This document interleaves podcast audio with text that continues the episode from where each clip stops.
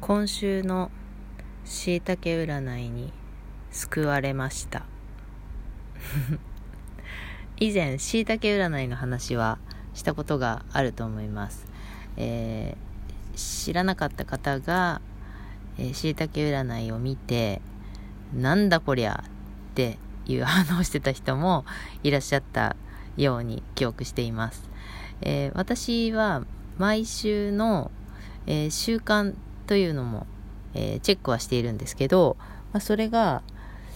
うんとしっくりくる時とん？っていう時とまああるんですけど、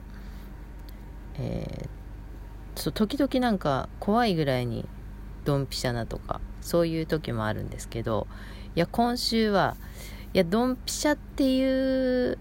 うーんドンピシャかはちょっと最初読んでて、ん？な、な、何が書いてあるのかなってちょっとよくわかんなかったところへ来て、なんかグッときた文章があって、なんか、あ、そういうことを言いたかったのみたいな。そんなところがちょっと、うーん、救われた。救われた。うん。そういう意味で、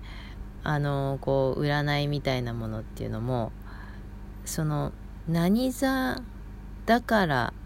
とかでもなくてこれ私実はそう思ってるんだけどあの私水亀座なんですけど水亀座って割と運がいいんですよ。これも前に話したかな。あのあんまり悪い時がないっていう印象なんですね。だから、まあ、水亀座だけ見てても全然いいんですけどうんとねなんかその言葉を拾う時ってありませんかね？自分の星座じゃなくても例えば朝とかこうテレビで今日の星占いみたいな感じでやってますよね？何位とか。順位がついて。でそれを見ていて自分の星座の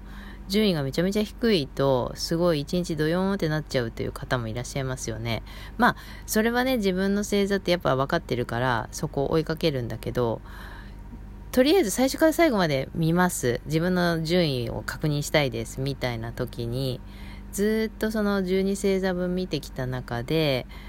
なんか自分の星座じゃないんだけど、あ、その、その文章ちょっと引っかかるわみたいなことってって時々ありませんか？自分の星座じゃないのに、あ、それみたいな。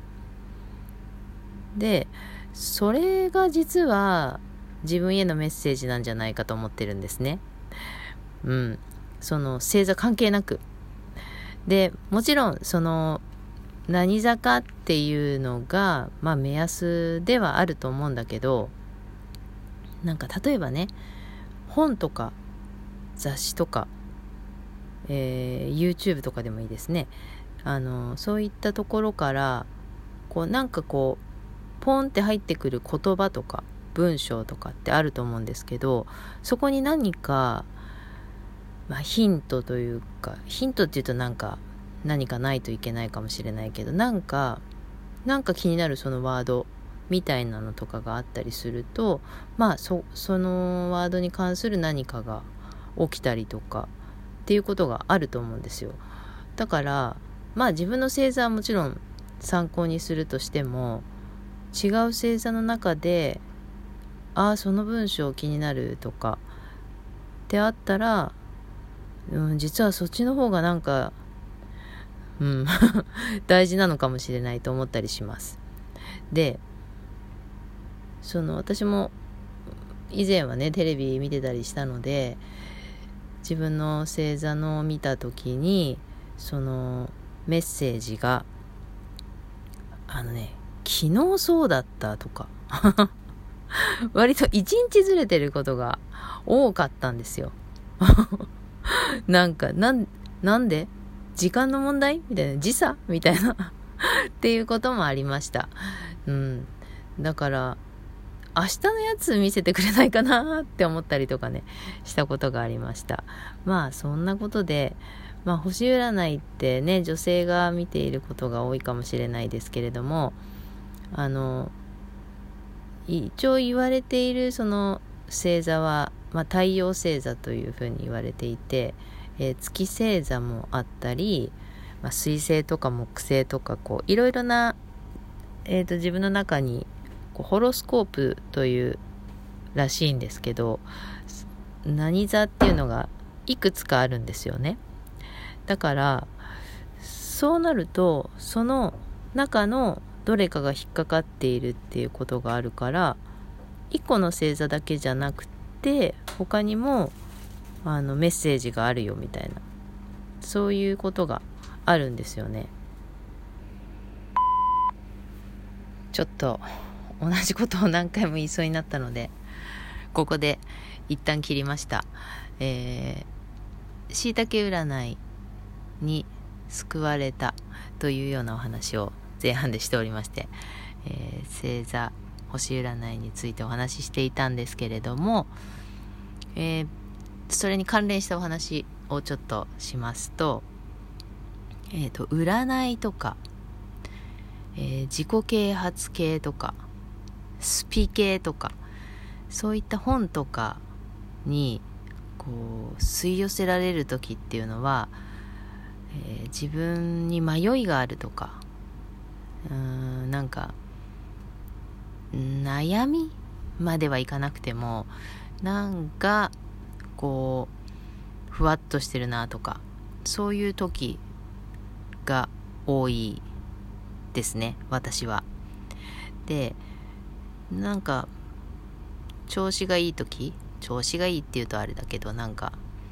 余計なこと？余計なこと？何が余計か。あのやりたいことについて考えていて頭の中が忙しいみたいな時にはそういった占いだとかスピだとか自己啓発だとかそういったところに目がいかないんですよね。なのでねあのそのしいたけ占いも毎週読めるように LINE のお友達登録みたいなのをしてあるんだけどあの毎週月曜日かな？に新しいのが来るんですけど月曜日に読まないこともあるっていうのはその時その時のこう占いが読みたいのか別に今気にならないのかみたいなところがうん自分で見えてくるっていうのがあるんですよね。でまあだから読みたい時にこう急いで見るアップされたって言って急いで見るみたいなそんな時に割とドンピシャっていうか んなんで、なんで分かったのみたいな。そんな感覚のこともありますね。うん。まあ、そういうのを読んじゃいけないわけじゃないし、読むことが悪いわけじゃないし、読んで、その中に今自分に必要ななんか言葉が隠されてるということもあると思うから、まあ、読みたいなら読んだ方がいいと思うんですよね、多分ね。うん。まあそんなそんなこととかだったりしますはいということで 話終わっちゃったんですけどあのしいたけ占い、まあ、前回のしいたけ占いの収録をあの聞いていないという方もいらっしゃると思うので、えー、占い好きな方、えー、そうじゃない方あの意外と占い好きさんじゃなくてもしいたけ占いはやられたっていう 方もいらっしゃるんですよね。うん、なので、えー、もし気になる方は、検索してみると出ていると思います。えっ、と、今8月ですよね。え毎週のこう占いもありますけど上半期下半期というのもありまして、えー、今だと下半期の、えー、全体的なものとかあと月別のこととか書いてあるっていうボリューミーな下半期バージョンっていうのがあるんですよ。そういうのもねあのなかなかうんなんか 見つけられるんじゃないかなと思ったりします。はい。是非ご覧ください回し物ではありませんはい今日はちょっと短めですが、えー、この辺で終わります、えー、この番組はコミーの概念と言いましてアラフィフコミーがちょっと変わった概念についてお話をしています。お便りを募集しています。感想、質問、リクエストなど、えー、番組内で読ませていただいておりますので、読み上げ NG の場合にはその旨文章の中に書いてください。えー、お便りはラジオトークアプリから、えー、送れるようになっています、えー、配信はポッドキャスト Spotify からでも聞くことができます、え毎朝8時前後にライブ配信というのもやっています、えライブ配信お聞きになる場合にはラジオトークアプリまたはブラウザからというふうになっているようです。はいよろしければ興味があれば、えー、ぜひお越しください。ということで最後まで聞いてくださってありがとうございました。